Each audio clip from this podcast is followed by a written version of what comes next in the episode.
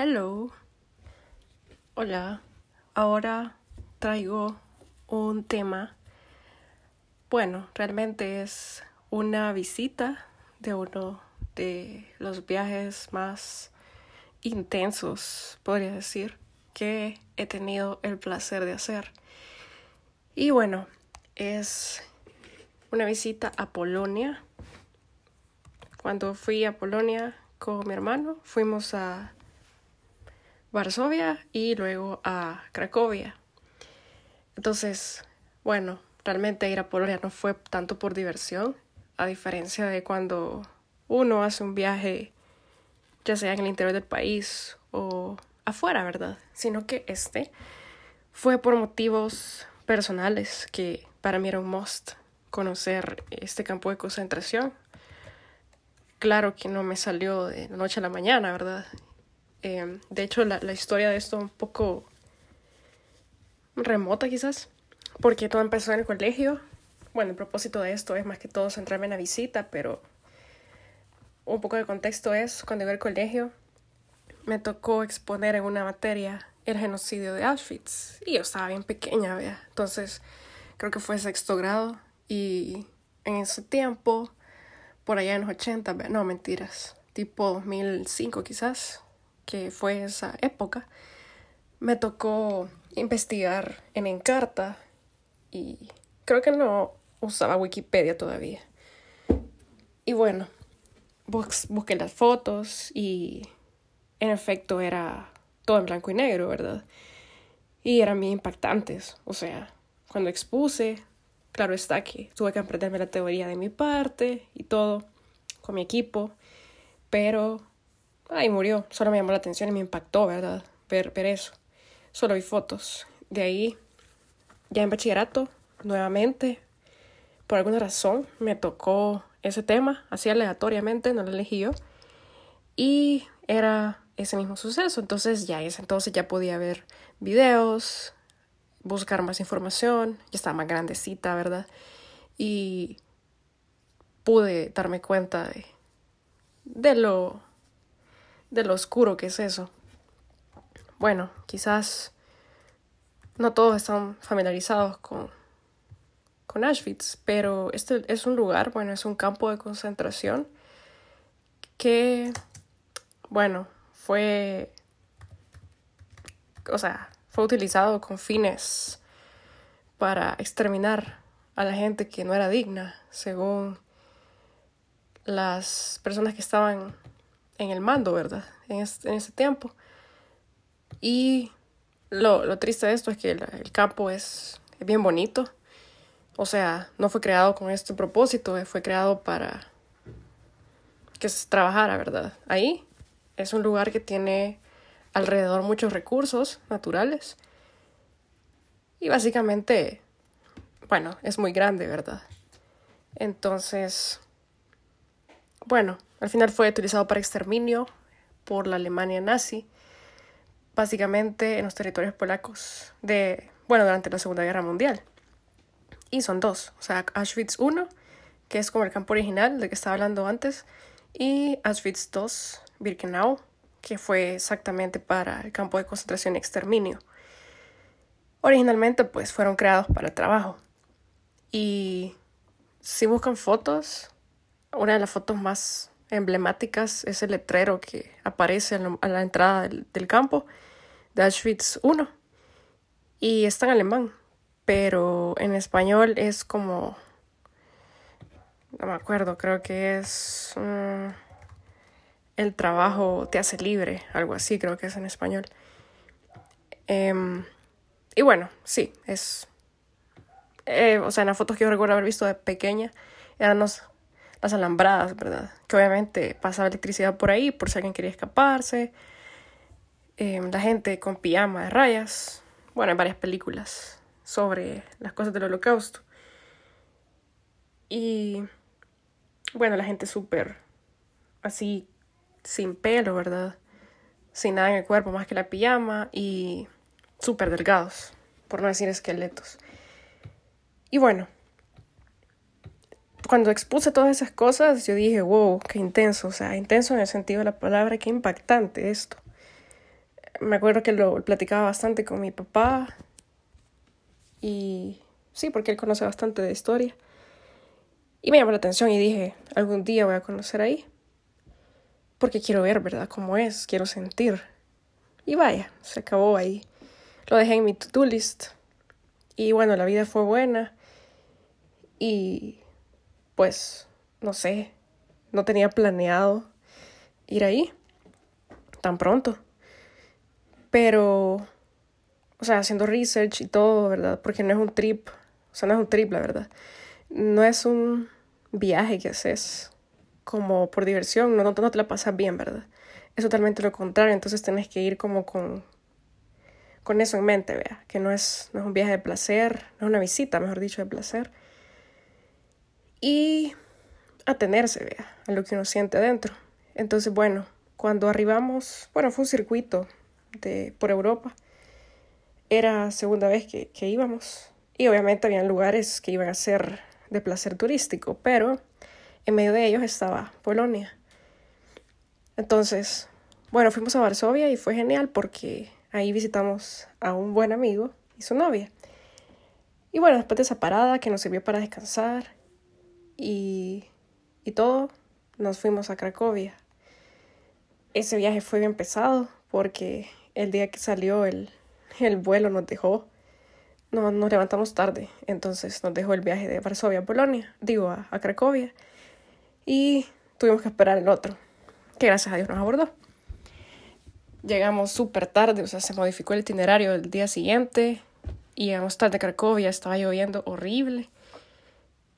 Em, y pues con las maletas y todo, Cracovia hay de todo, o sea, en las calles hay caballos, carruajes, peatones, carros, el tram, o sea, que es como metro en tierra, ¿verdad? No subterráneo. Hay de todo, o sea, todo tipo de transporte que te puedas imaginar está ahí. Un gran desorden. Y es como viejo, o sea, pero viejo bonito. Como, como de los viejos tiempos, todo bohemio. Y las calles son bonitas. Entonces, eh, creo que por el cansancio me dolía feo la cabeza y al día siguiente eh, ya había estado apagado, ¿verdad? La visita a Auschwitz y pues ni modo, tocaba mm, dormirse temprano y levantarse temprano. Era de todo el día la visita. Y Auschwitz no queda así como a la vuelta de la esquina, ¿verdad? Sino que el lugar más cercano y el por qué llegamos a Cracovia es porque es más fácil llegar desde ahí hasta Auschwitz. Pues pagamos un tour con transporte y cabal en el camino pasas viendo solo árboles y cosas bonitas.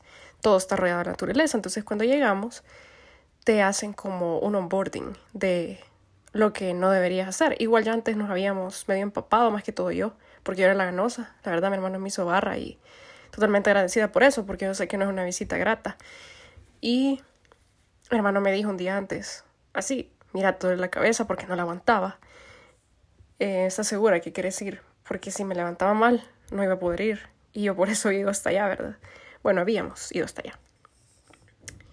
Y te vas a sentir mal, me dijo, porque eso causa un efecto, tal vez no lo veas ahorita, pero sí va a causar un efecto ese tipo de visita. Y yo como, I know, pero al final, pues, gracias a Dios se me quitó el dolor de cabeza y agarré fuerzas y pues pudimos ir. Entonces, era poquita gente con la que íbamos en el, en el micro, porque nos llevó como una van. Y claro, o sea, solo era gente, de hecho con los que íbamos ya estaban señores y un par de, de niñas, poquito menores que yo, que eran de Estados Unidos y los demás eran de Europa. Y son nosotros de Centroamérica, ¿vea? Entonces, éramos poquitos, son como cosas selectivas, creo. Y bueno, todos íbamos en el mood, ¿verdad? Entonces, algo de lo que me había empapado antes de información, primero no puedes comer adentro, obviamente. Y afuera no venden comida, ¿verdad? Y si venden, perdes tiempo porque con tickets skip the line, literal, entras, o sea, llegas y entras y ya, ve. No, no, no vas a comer, ¿ve? Entonces tenés que llevar tus pancitos o algo para toda la salida, igual, digo, para toda la visita y con agua. Entonces, era estar caminando, obviamente, no hay donde sentarse y todo es al aire libre. Entonces, ese día se veía que iba a llover, pero así heavy. Y bueno, empezamos la visita. Una de las reglas principales es que o sea, está súper darks tomarse selfies en ese lugar, vea. Pero hay gente que lo hace, entonces hay una regla que cuando el visitante ve que alguien más lo hace, pues pones queja y hasta te pones sacar del campo, vea, porque realmente el lugar es un cementerio. Murió una cantidad increíble de gente ahí que no recuerdo el número exacto, pero creo que fue. Hay muchos campos de concentración, obviamente, ¿verdad? Pero el más, uno de los más sonados para mí, pues, es este. Y bueno, aquí dice que fueron enviadas cerca de 1.300.000 personas, de las cuales murieron 1.100.000. Bueno, obviamente aquí murió gente polaca, gitanos, comunistas, homosexuales, etc. Bastante, bastante oscuro.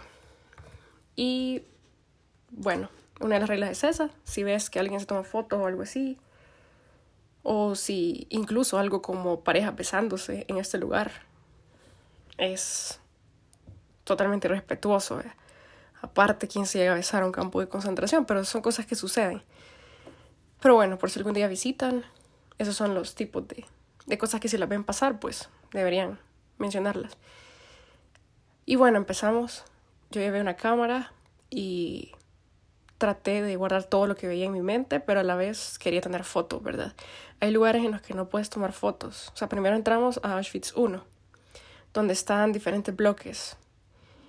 Todo está intacto, o sea, no han tocado el lugar. Obviamente, si lo han limpiado, pues le han dado mantenimiento a la grama, etc.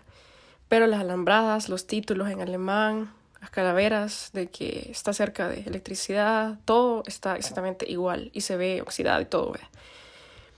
De hecho, el título, al nomás entrar, creo que se lo robaron y lo volvieron a poner, ¿verdad? Pero ya no es el original. El título que, que dice Arbeit macht frei, que significa el trabajo libera.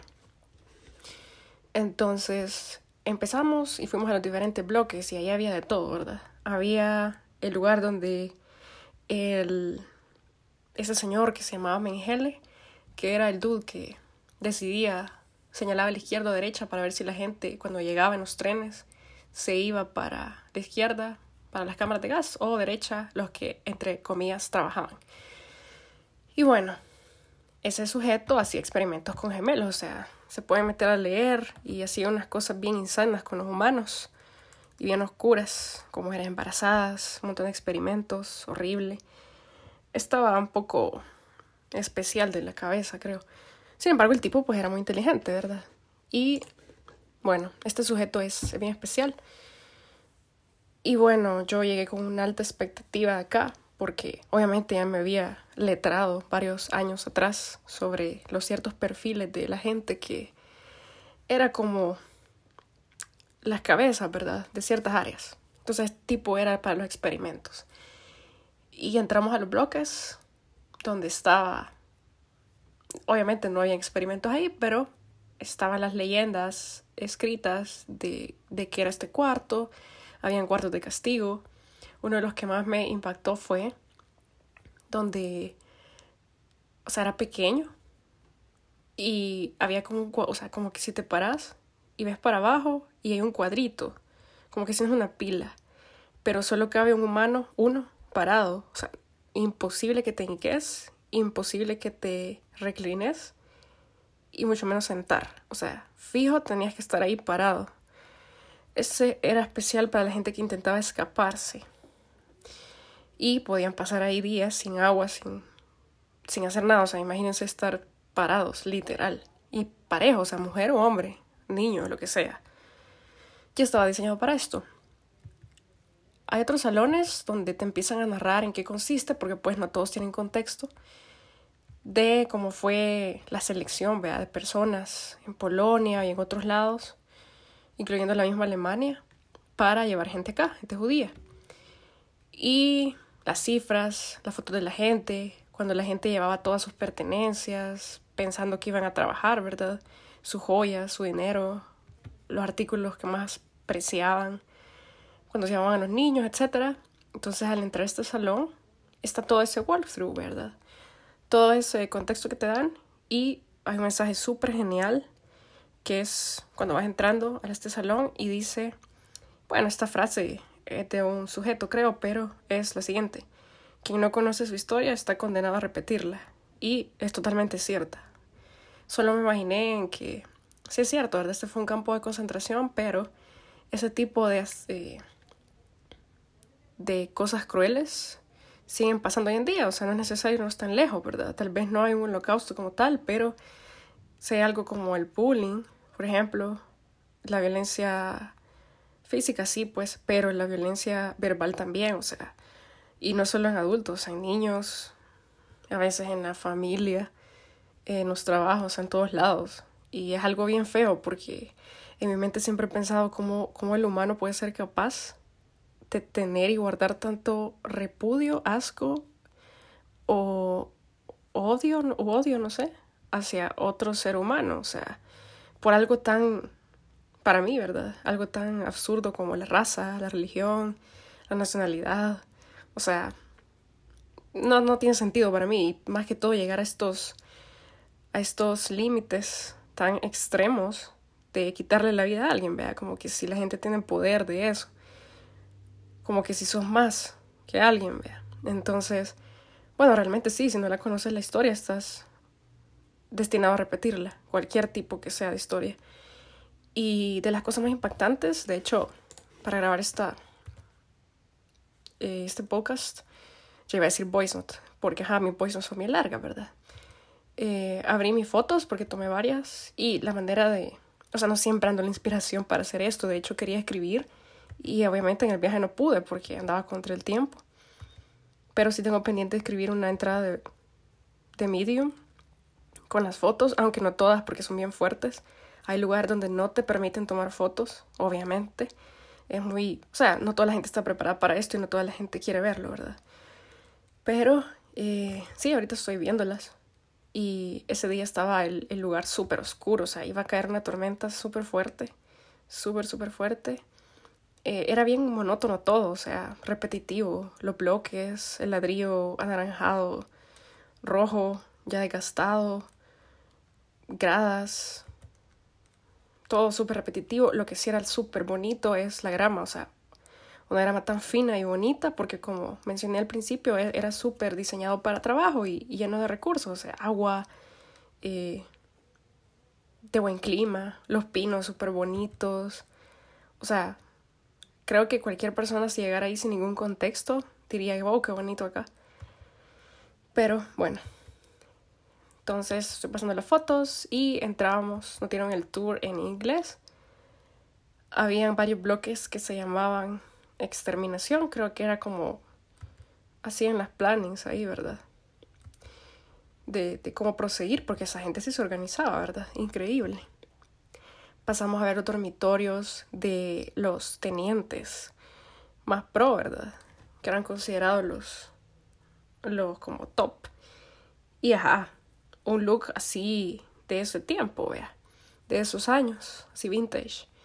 Y se miraba que las sábanas y todo los habían, ahí lo tenían intacto, camarotes, escritorios, todo vintage. Em, no sé, el piso, las televis los televisores, todos viejitos. Porque esta gente se divertía. Cabe mencionar que incluso este lugar tenía burdeles. O sea, la vida para ellos ahí sí era vida, ¿verdad? Para los que estaban en lo alto, ellos sí siguieron con su vida, no, no, no crean que pasaban aburriditos ahí, o sea, no. Era, tenían música, o sea, en vivo, increíble, ¿verdad? Y bueno, entonces, de las cosas que más impactó en los primeros recorridos fueron las, las ropas, porque guardaron las ropas de bebés y ver las pijamitas, los mamelucos, vea. Eh, fue como, ¿qué onda aquí? O sea, ya eso fue como empezar a ver cosas reales, más allá de leer y ver fotos, fue verlo. Y es increíble ver eso, ¿verdad? Ver cartas que, como les quitaban todo cuando llegaban, las pertenencias, ver cartas que decían, no sé, se despedían de la familia que, que dejaban, porque algunas estaban en inglés, la ropa de los bebés. Eh, hay salones, hay un salón lleno de, de cabello humano. De hecho, aquí no se puede tomar fotos, pero, o sea, llenos de lo que lograron ver todavía, ¿verdad? Cuando, cuando hicieron la, la liberación, o sea, llenísimo de, de, de, cabello humano. O sea, aquí cabe destacar que no se desperdiciaba absolutamente nada, nada. Por ejemplo, el pelo servía para mandarlo a Berlín, así decía ahí, y, o sea, se ocupaba como hilo, ¿verdad? Los dientes de, de oro de la gente lo, se los quitaban, ¿verdad? Las joyas, todo, se lo repartían entre ellos o lo mandaban al Banco de Berlín, igual que el dinero. Em, hay un lugar lleno de, de pertenencias como ollas, tenedores, cosas de cocina, porque la gente pensaba que iba a llegar a otro lado a trabajar o a vivir incluso eh, en ingenuidad, ¿verdad? Em, creo que si me dijeran que me fuera de mi casa, obviamente me llevara quizás una cacerola y cabal mis cosas más vitales, ¿verdad? Entre ellas esas, zapatos, un montón de zapatos porque la gente se los quitaba, o sea, zapatos chivos, eh, bonitos, o sea, todo ese look de antes, zapatos que no estaban tan chivos, o sea, de niños, ropa eh, y las fotos, ¿verdad? De, gente que llegaba con, porque hacía frío, ¿verdad? Y llegaban con, con ropa de invierno. Bueno, de ahí los memorandos que hacían ellos, los telegramas que mandaban como de, hey, ya tenemos fichada esta gente, ya va a llegar, el tren va a llegar con tantas personas este día, etc. Los trenes que pasaban sobre esos rieles feos que se ven en las fotos de Auschwitz. De ahí hay otro salón que se llama The Road of Death, que es em, el camino de la muerte en español, y ahí donde está el señor Mengele, en Auschwitz-Birkenau, aquí ya me paso al 2, o sea, Auschwitz 1 es más que todos los bloques, vea, eh, y donde trabajaban, pero Birkenau sí era destinado para las cámaras de gape, o sea, si llegabas ahí, fijo, te esperaba la muerte, realmente. Y a la fila de, de las personas, les tomaban fotos, los niños, Estoy viendo las fotos, por cierto. Y bueno, ya ahorita que me pasé a Birkenau, um, bueno, creo que, no me acuerdo si en Auschwitz 1 o en 2 están las, no, en el 1 están, hay un salón lleno de, de la sustancia que le ponían a las cámaras de gas, del veneno, que está lleno de esos botes, o sea, repletos, son latas. Y, o sea, era un veneno especial, ¿verdad? horrible. Quiero ver qué más. Bueno, la ropa, todo lo de las pertenencias, las cobijitas que usaban. O sea, algo terrible porque daba frío, o sea, ahí nevaba. Y solo tenían las pijamas. Nada más que eso. Hay un salón de lentes, porque la gente usaba lentes. Hay un salón de prótesis. Ese salón de prótesis es increíble. O sea, increíble. Eh, estar ahí eriza la piel. Y bueno, lo de las cacerolas, los utensilios, cucharas, tenedores, todo eso también, rayadores, cestitas, maletas, escritas eh, con escritura de los nombres de las personas, el año, porque obviamente vos le pones nombre a tus cositas, zapatitos de bebé.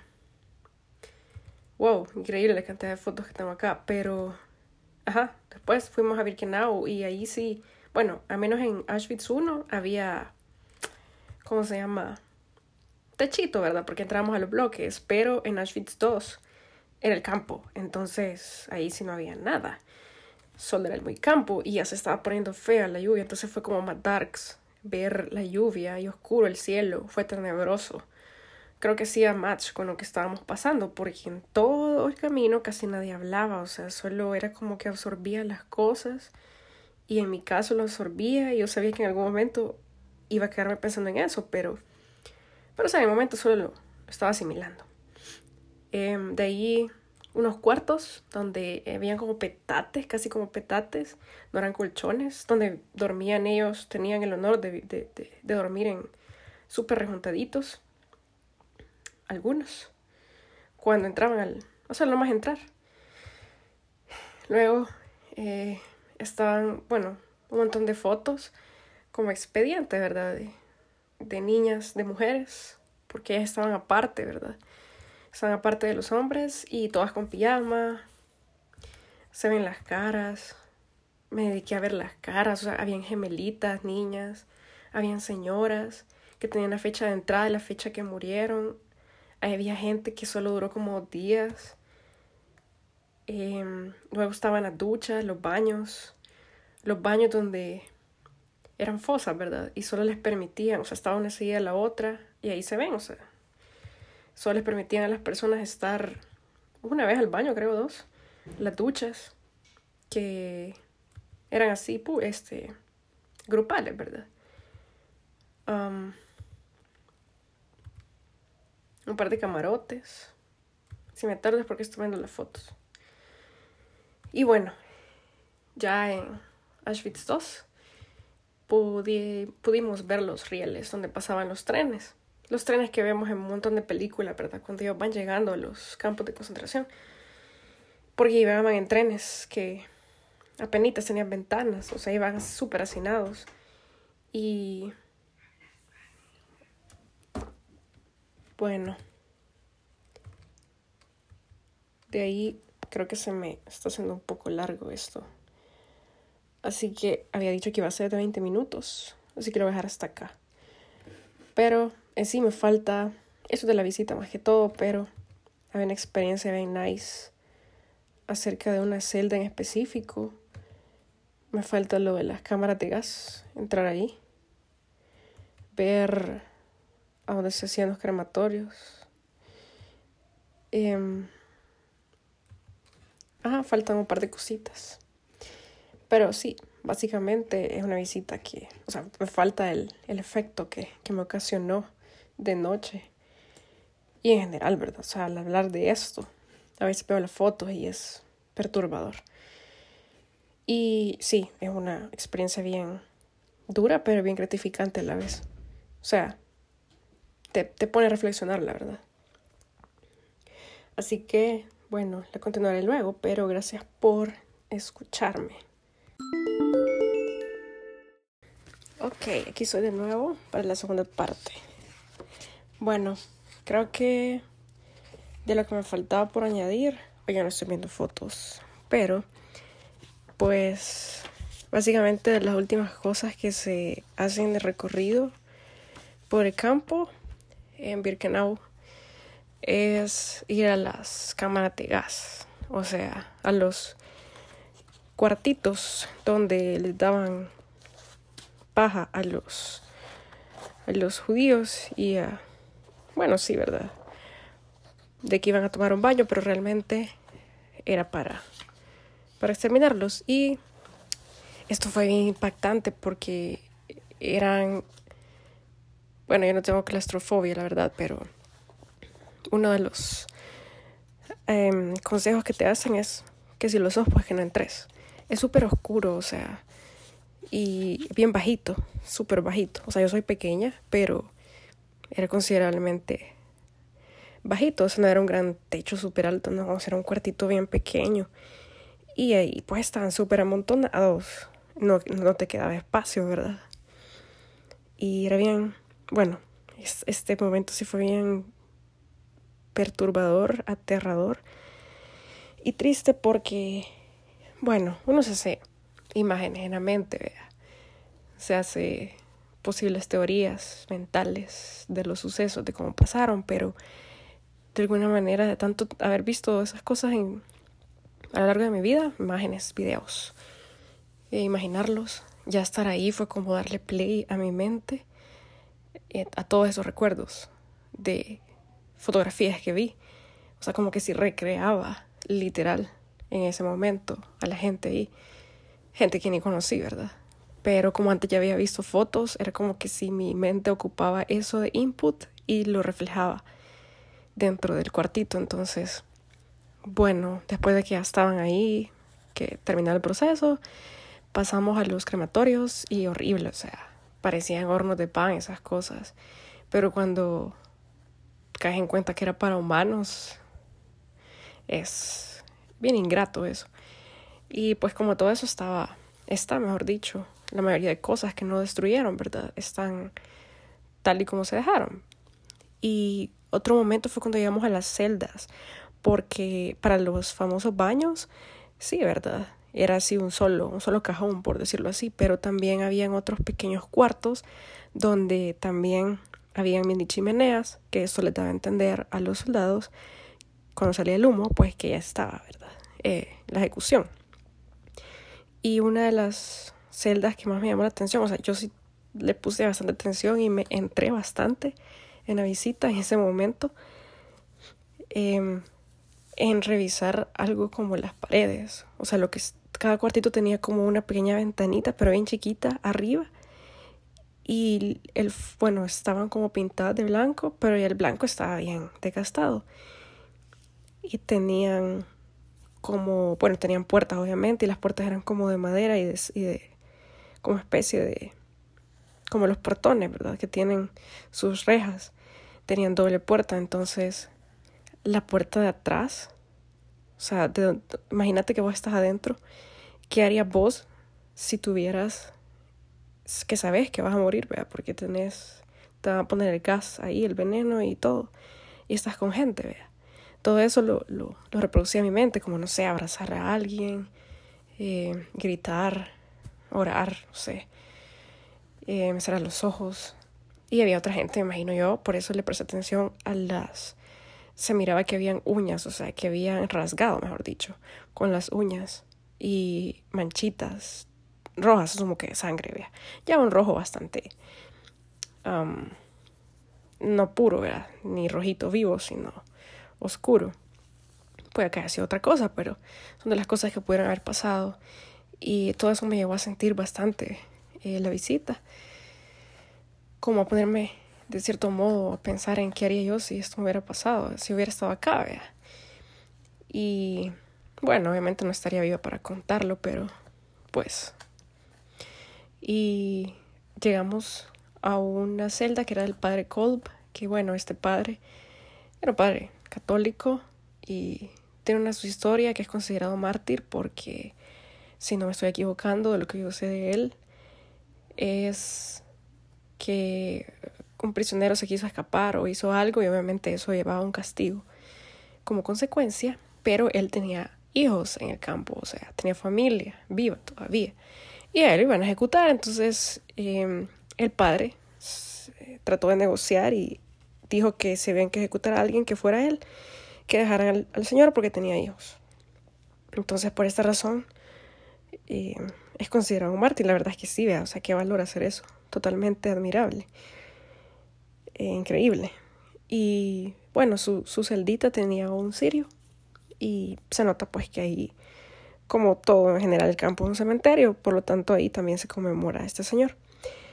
Y bueno, eso fue para lo de los crematorios y cuando salimos de ahí, o sea, desde afuera se ve cabal, chiquito, no parece que, que todo eso pasó ahí adentro.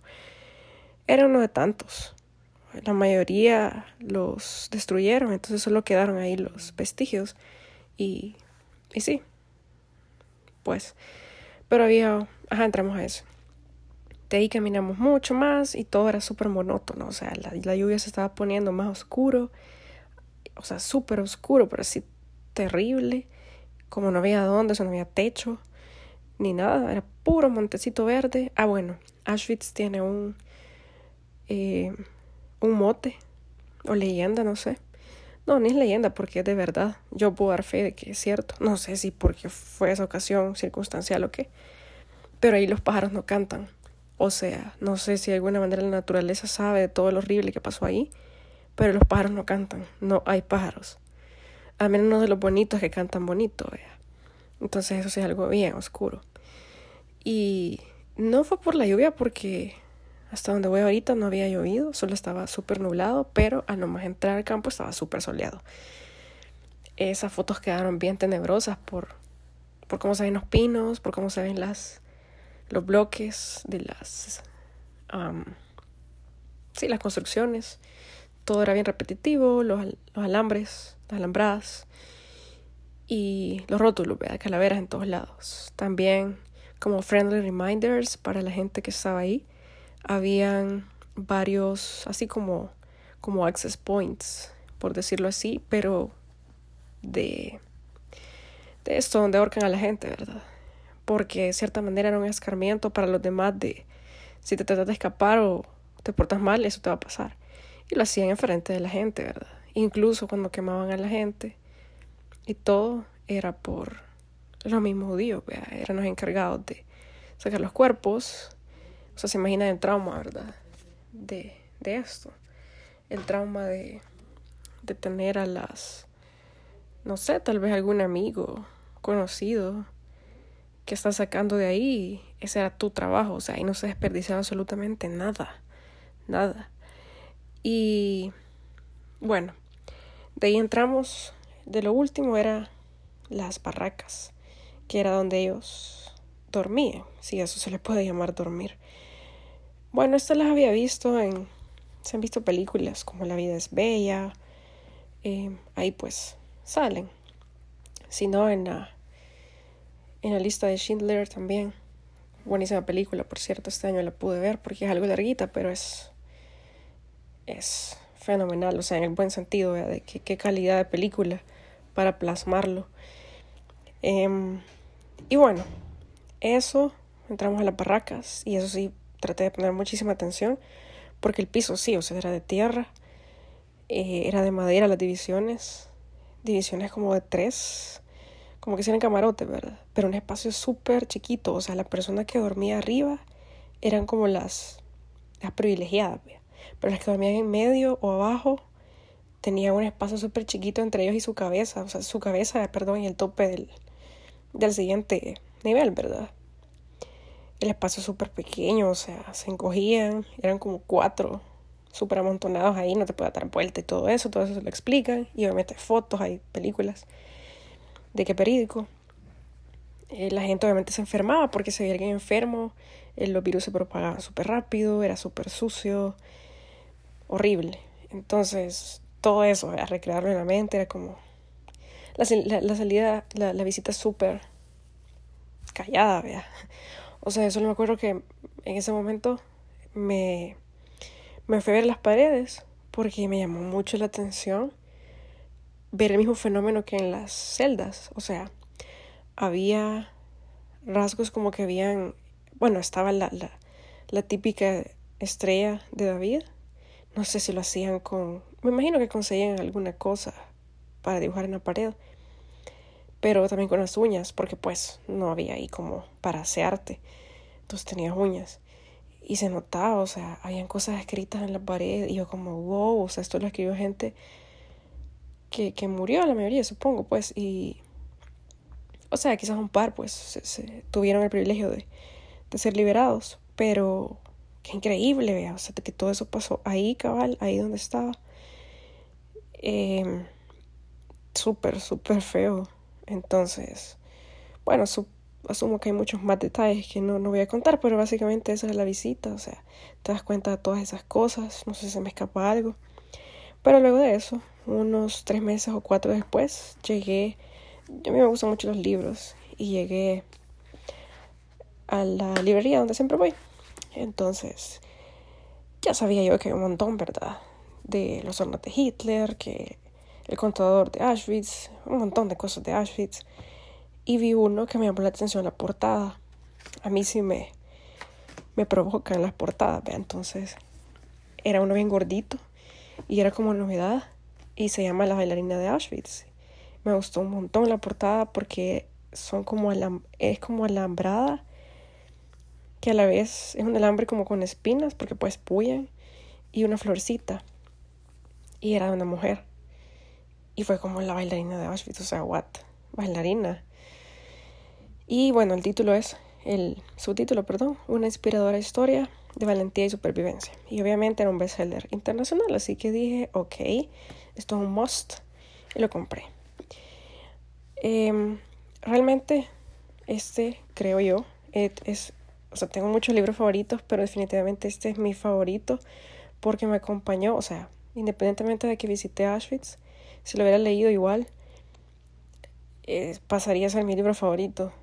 Primero porque está basado en una historia real Segundo, sí, la verdad sí fue genial haber conocido Auschwitz y después de leer el libro, porque cuando la señora lo menciona, ella misma dice de que el tour que dan no es ni la mínima parte de lo que sucedió ahí realmente, que ella vivió ahí, vea. Entonces eso sí te deja como, ok, igual, era de esperarse, pues las atrocidades que pasaron ahí solo ellos las conocen. Y pues una survivor, ¿verdad? Es wow. Y bueno, el libro trata obviamente de su vida en el campo, desde su vida antes, durante y después. Es una bailarina de ballet, se podría decir. Y era de... Quiero ver, bueno, ella conoció a Mengele, que como mencioné antes, era el tipo que decidía quiénes iban a la fila donde iban a la cámara de gas o iban a la fila derecha, del lado derecho donde iban a trabajar y por ende iban a vivir un rato. Entonces, la vida de ella es súper difícil, o sea, obviamente. Y ella, hoy en día, ya esa señora es de Hungría. Y bueno, eh, se hizo psicóloga, pero psicóloga clínica, creo que también su psiquiatría, si no me, si no me equivoco. Em, este fue mi primer libro que leí de alguien que sobrevivió ahí actualmente y que tiene vida después, pues, vea. Y bueno, lo leí en una etapa donde para mí fue muy importante. La señora lo hace ver como, bueno, como yo comento ahorita, es psicóloga clínica y hace muchas cosas más, ¿verdad? Pero, o sea, se imaginan. Bueno, realmente yo nunca he ido a un psicólogo, pero ella cuenta sus experiencias, cuenta ciertas experiencias con los, con los pacientes que tuvo como psicóloga, em, cuenta cómo sobrellevó esto durante el, la vida en el campo, después de la liberación, durante la liberación y hasta ahorita, ¿verdad? Básicamente ella lo resume en que es una historia de sanación y que cuando un paciente llegaba donde ella le decía, o sea, usted sobrevivió a un campo de exterminio, ¿verdad?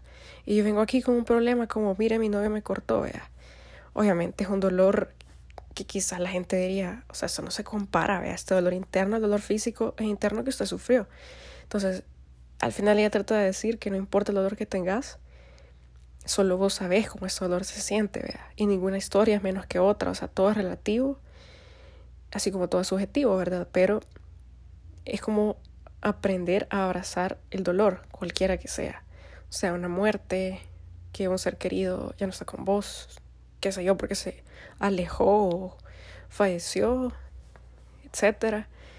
Eh, bueno, en mi caso, esta es otra historia, pero en ese tiempo yo sí necesitaba sanar físicamente eh, e internamente porque me sentía mm, un poco...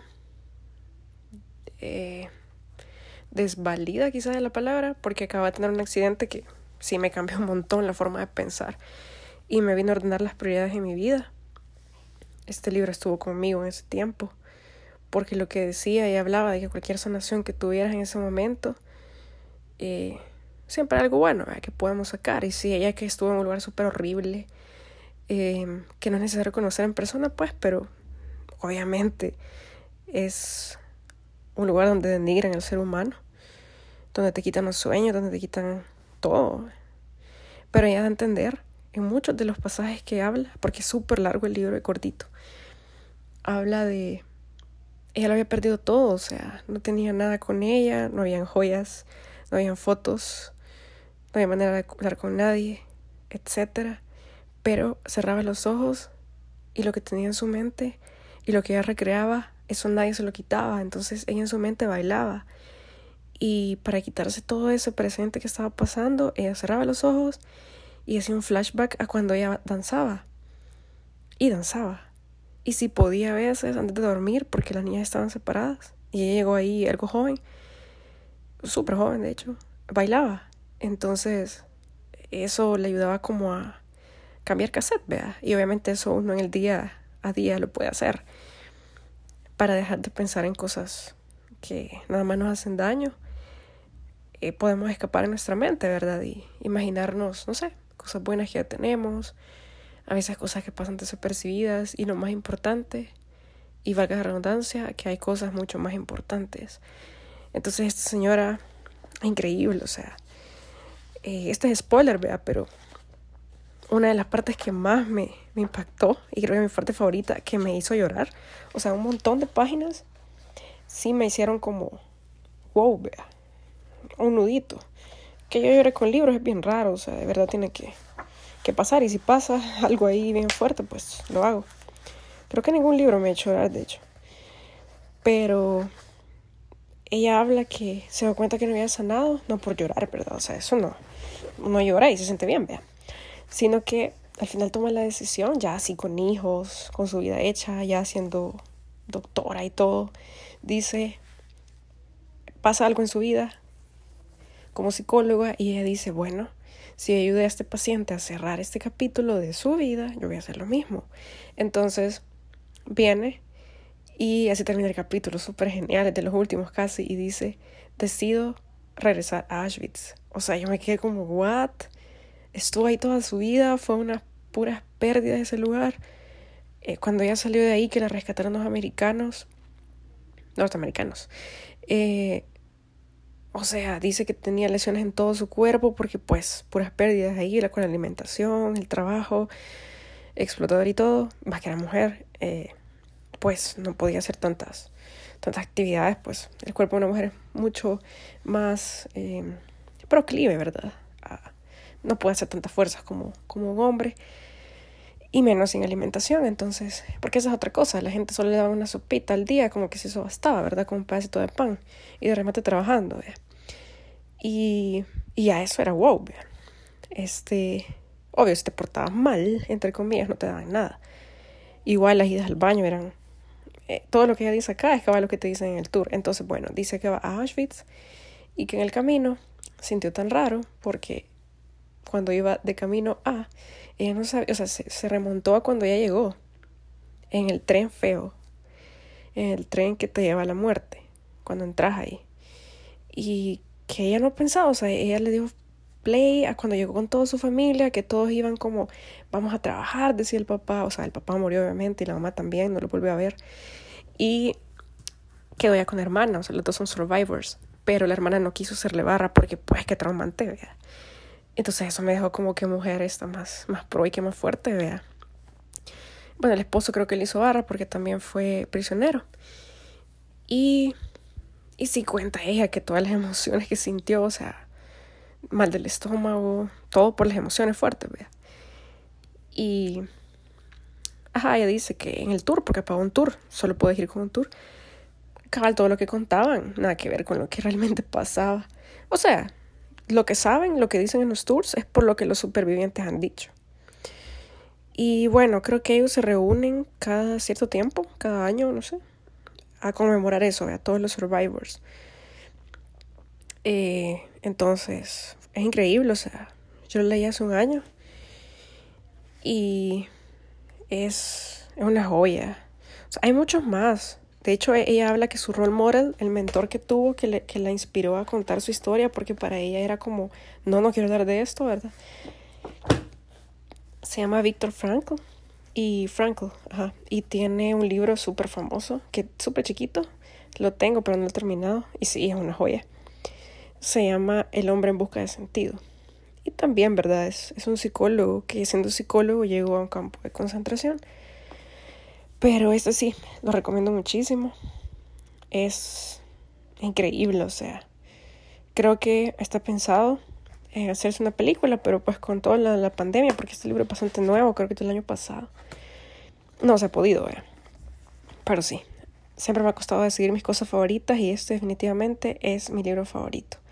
Llegó el momento que necesitaba y me siento agradecida con la vida porque uno de mis sueños era conocer Auschwitz. Y, o sea, el libro es inspirador, vea. Bueno, de hecho, right now tengo como los ojos sosos. Este, pero sí, o sea, es big deal. Y este libro tiene otro significado porque, um, pero esta es para otra, otra historia larga. Pero tiene que ver con mi sanación física y siempre llevaba este libro conmigo. De hecho, no era porque me diera suerte ni nada parecido, solo era porque me gustaba llevarlo conmigo y porque es como gordito y metía los papeles que necesitaba ahí y no se dejaban. Pero sí, si algún día pueden conocer ahí, eh, es recomendable. Por cierto, bueno, hay gente que no conoce ni sabe qué es Auschwitz, o que ni siquiera saben en qué consistió el nazismo o los campos de exterminio o todo este rollo de los judíos. Obviamente estoy consciente de eso y yo tampoco sé la gran cosa, pero un par de veces, este, así como la visita no es para todos, vea, o las fotos o así, porque hay gente que sí me pedía, o sea, mis amigos que, que querían conocer o así me decían, quiero ver fotos, vea, y son fuertes, vea. Entonces, no es para todos. Y hay gente creo que ni siquiera cree en esto, o, o sea, cada quien con lo que mejor le parezca, ¿verdad?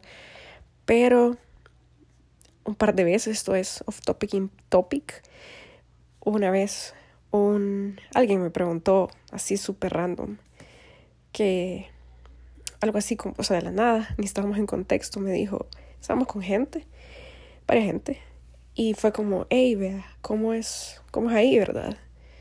Eh, ¿Qué tal de Auschwitz? ¿Te gustó? Y yo así como, ¿qué clase de pregunta es esa, vea? No sé, quizá yo porque creo que no es la pregunta adecuada, vea. Porque no se trata de si te gusta o no, o sea, no es un trip, vea, no es un vacil, es, un cementerio, ¿verdad? Em, es algo tan análogo como que, esto es muy mío, muy, percepción mía, ¿verdad? Pero es como que yo te diga, em, ¿qué tal estuvo el trip al cementerio a visitar a tu bisabuela? ¿Te gustó? ¿Estuvo chivo el trip? O sea, no, vea. Eh, es eso, o sea, Auschwitz es un cementerio, that's it. Más allá de lo que pasó, ahí murieron personas y that's it. Em, para, pues, contexto de los que no saben mucho. Igual yo tampoco sé mucho. Pero eso. Y no me acuerdo qué otra. Pero. Pero sí, o sea, a veces hay preguntas que la gente hace no porque quieran molestar o así, sino que no saben en qué consiste. Entonces, en mi caso es como, mira, vos sabes qué es Auschwitz, sabes qué es el lugar, sabes qué pasó, etc. Y hay gente que de veras no sabe, entonces es como, ah, ok. Pero eso nada más. O sea, creo que no es algo, independientemente de lo que se crea, no es algo como por lo que alguien debería burlarse, ¿verdad? Porque, no sé, mejor quizás evitar los comentarios si, pues, no se conoce mucho del tema o, o no crees en eso. O si crees que la gente lo merecía o algo. Igual, más allá de eso, creo que la señora lo menciona en el libro no necesitas un campo de exterminio para darte cuenta que alguien te denigra a un ser humano. O sea, está lo de racismo que todavía está pasando. Está cuando te sentís más que otra persona. Cuando al final del día eh, y that's O sea, eso va para otra historia, pero que, que, es bastante personal, pero sí. O sea, puedes tener muchos títulos, puedes, puedes haberte graduado de la universidad, puedes tener un puesto super nice, puedes tener el carro del año, tener todo lo que querés, etcétera, dinero. Pero al final del día sos una persona y that's it, O sea, te pasa algo, en te, o sea, te pones a pensar alguien te llega a saquear en la noche y te lleva lejos, no le vas a decir, ah, mira, fíjate que tengo esos títulos, vea, entonces vea, no, o sea, es parejo, o sea, no sos nada. Eh, y creo que a veces uno vive como que es inmortal, ¿verdad? Entonces, esta señora hace ver que todos los días, como todos deberíamos, pero nos cuesta, me incluyo, uno vive como que es inmortal y no, ya, tenés que vivir como el presente y abrazar eso. Y los días que más cuestan son los tristes y los duros. Entonces, es básicamente eso. O sea, la sanación es un proceso. Y cualquier tipo de trauma, o sea, no solo algo como esto que tente contra tu vida, sino algo que, que tente contra tu, tu, tu core, tu núcleo de, de, humano, lo que te hace diferente a todos, lo que nos hace diferente a cada uno. Y es recomendable, o sea, sí, recomiendo un montón este libro, o cualquiera, me atrevería a decir, de que tenga que ver con Auschwitz, la película de la lista de Schindler. Y pues eso nada más. Y gracias por escucharme. Espero que un día si se les eh, si se les da, pues se echen una paseadita por Polonia, por Cracovia, por Varsovia, porque es bonito. Es un lugar de luto, Varsovia más que todo. Se respira un luto casi parecido al de Berlín, porque son países que se construyeron prácticamente después que quedaron destruidos y se respira algo bien raro. Yo la llamo luto porque no es un feeling como el que, por ejemplo, otro país te da. Y son países especiales. Creo que es importante.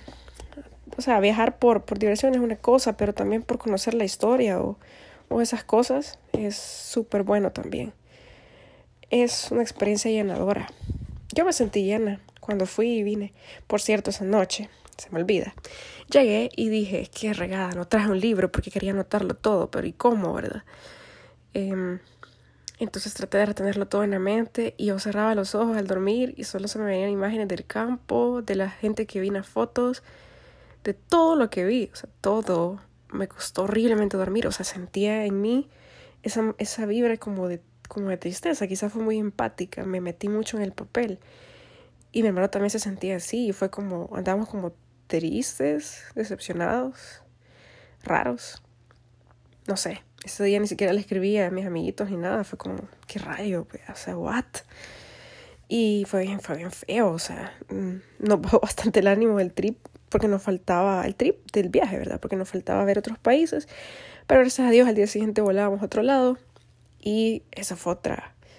Eh, o sea, just for the record, al día siguiente íbamos a Múnich y wow, conocimos la, la fábrica del BMW, bueno, el museo, no la fábrica, el, el, museo y, o sea, ver todos los carros. A mí me gustan mucho los carros.